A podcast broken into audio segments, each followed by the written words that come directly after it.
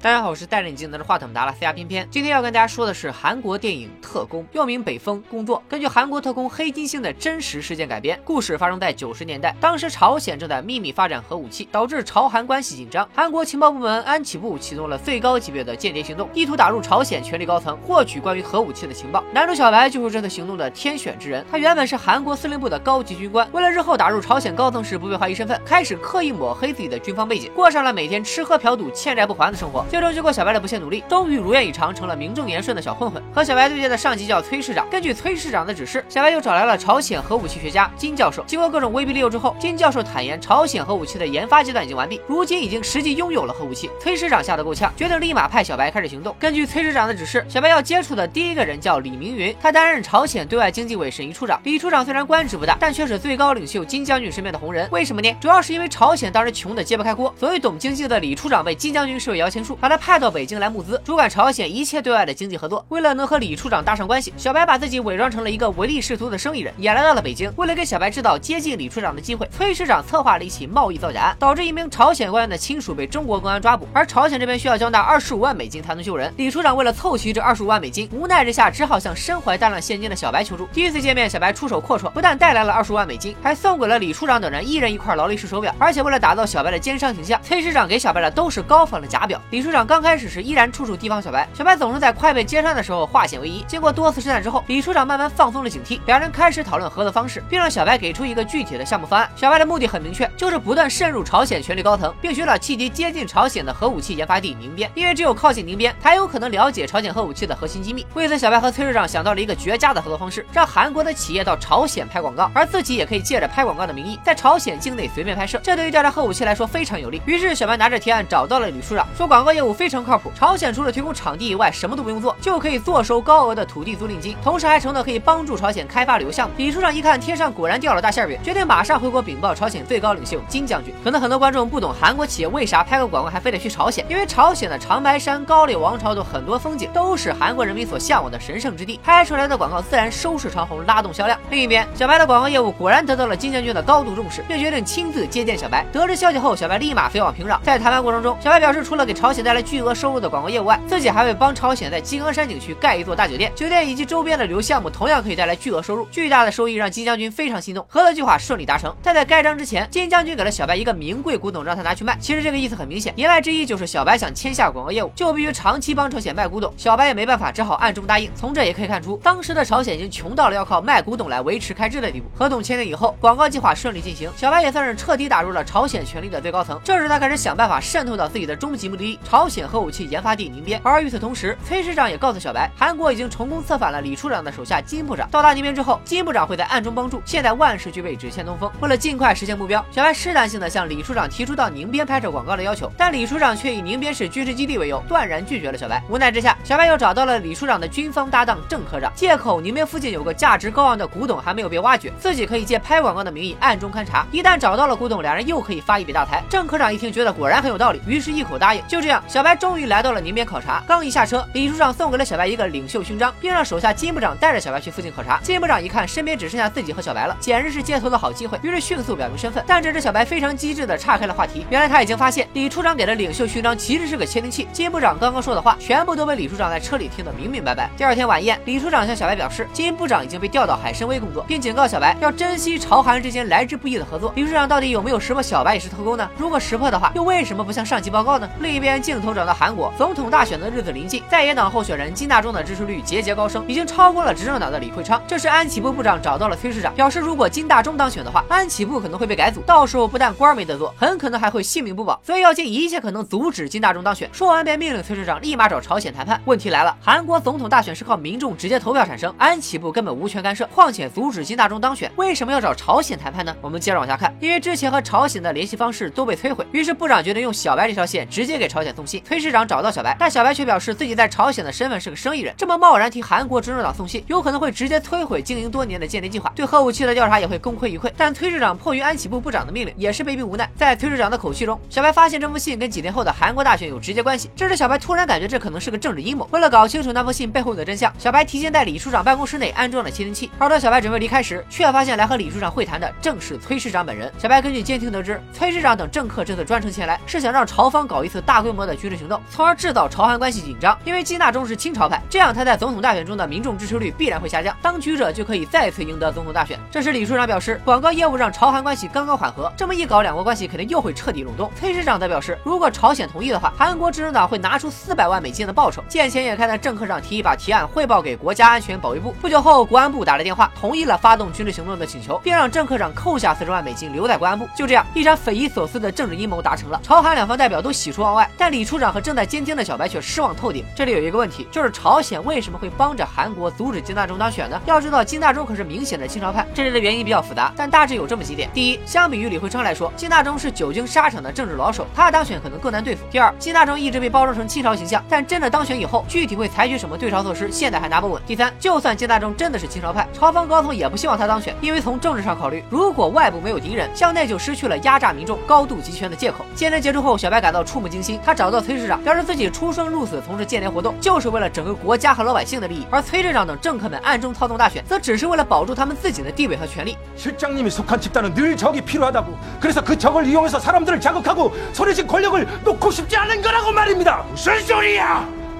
两人不欢而散。接着，小白又找到李处长，两人对刚刚密谋军事行动的事坦诚相待。李处长表示，朝鲜目前有三百万难民流离失所，还不断有人得病死去。只有朝韩两国之间保持和平，共同发展经济，才能救百姓于水火。而广告业务正是一个良好的开始。现在因为一场政治阴谋，刚刚经营好的贸易关系又将毁于一旦。小白自己对这场阴谋十分反感，同时也被李处长的一番话打动。于是，一件神奇的事情发生了：韩国特工小白和朝鲜官员李处长站在了统一战线，决定共同阻止这场阴谋。两人找到金将军，小白表示，如果朝鲜这时发动武装袭击，很可能导致中断广告业务和古董。生意，同时用军事行动来操纵总统大选的计谋已经用了很多次，可能会导致韩国民众的逆反心理，反而起到相反作用，促使金大中当选，并且韩国为这次行动付的金额是四百万美元，而金将军拿到的是三百六十万，另外的四十万已被国安部贪污。就这样，小白成功说服金将军对韩军事行动被取消，金大中顺利当选总统。李市长对小白的仗义直言非常感动，邀请他来家里做客，还送给了小白一个领带夹。而与此同时，崔市长的政客们的阴谋也宣告失败。为了不让操纵大选的事情败露，崔市长决定陷害知道真相的小白，他联系报社，把小白说成是韩国朝鲜之间的双面间谍，想借朝方之手杀小白灭口。不久后，李处长从报纸上得知小白是韩国间谍，于是来到酒店找到了小白。小白对自己的间谍身份坦然承认。李处长对有共同理想的小白惺惺相惜，同时也识破了这又是一场阴谋，于是决定冒着生命危险放小白离开，便给了他一张特殊通行证，帮小白逃到了中国。另一边，金大中当选后，开始对韩国政客暗中操纵总统大选的事展开调查，崔市长等人被逮捕，同时金大中也开始对朝鲜保持亲和态度。朝韩两边的离散家庭也终于可以团聚。时间来到二零零五年，朝鲜女星赵明爱与韩国女星李孝利在上海合拍广告，两人在记者的簇拥下紧紧握手，成为了历史性的一刻。这也是在朝韩分裂之后，两国明星第一次公开合作，标志着冰冻已久的朝韩关系终于进入了缓和期。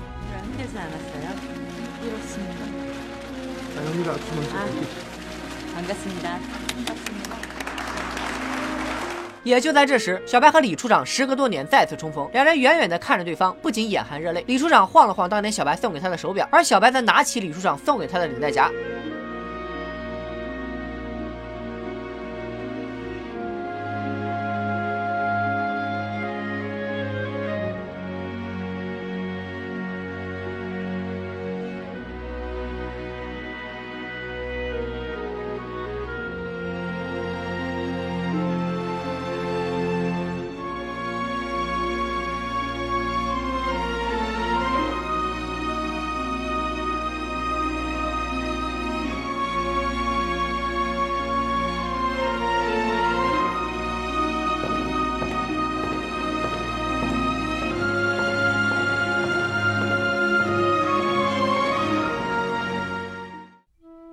特工中的很多翻转看似说不通，其实都是建立在朝韩两国复杂的政治背景之下，恰恰是政治博弈的微妙之处。两国一边剑拔弩张，互相向对方阵营安插间谍，一边又能坐在一起谈笑风生，暗中合作。在政客们的眼里，没有永远的敌人，只有永恒的利益。而受苦受难的，就只有对各自祖国一片赤诚的李处长和小白，以及被蒙在鼓里的两国人民。电影中李处长和小白的关系也非常微妙，他们都是为了各自的祖国，所以从一开始就相互提防，层层试探。可到最后，这立场完全对立的两个人，居然能达成合作，站在了同一阵营。这又是为什么呢？原因很简单，李处长从始始至终就是为了帮助朝鲜发展经济，改变朝鲜饥寒交迫的现状，救百姓于水火。他虽然起初对小白严加防范，但内心无比希望朝韩两国和平发展，加强经济往来。而小白当间谍是为了调查朝鲜核武器，不希望因为核武器而导致两国紧张，甚至发生战争。所以当广告业务进展顺利时，他不想放弃这个切待南方的调查机会，同时也珍惜朝韩两国来之不易的贸易来往。所以无论是小白还是李处长，他们虽然来自敌对国，但目的都是期望和平，共同发展。所以当他们的上级开始玩弄政治阴谋时，同样渴望和平的愿望让他们走到了一起。特工作为一部反映朝韩关系的电影，题材虽然屡见不鲜，但依然在众多同类型的电影中拍出了自己的新意。它有着韩国电影一贯的强烈的批判意识，又不是狭隘的民族主义。电影中对朝鲜和韩国一视同仁，两国的政客们坐在一起谈笑风生，而宁边的老百姓却已经尸横遍野，饿死一片。在这些政客的眼里，手中的权力和利益高过国家的尊严与人民的生命，而受苦的只有黎民百姓，亲人不能团聚，忍受炮火摧残，甚至食不果腹，衣不蔽体。特工与其他间谍片的不同之处就在于，它是为这些人发声。无论是小白还是李处长，他们也都是在为这些人服务。让人遗憾的是，现实中小白的原型黑金星在二零一零年五月被韩国逮捕，到二零一六年才刑满释放。电影主演黄正明在拍摄前也专门去拜访交流。电影呈现出来的情节与真实的历史肯定有差距，但韩国人对待历史的态度和对待电影的态度都值得佩服和尊敬。另外，因为现实中朝韩关系非常复杂，偏偏可能也只是一知半解。电影原片中的许多情节翻转都很精彩，紧张刺激，毫无尿点，推荐大家看看原片。好了，今天就说到这里，拜了个拜。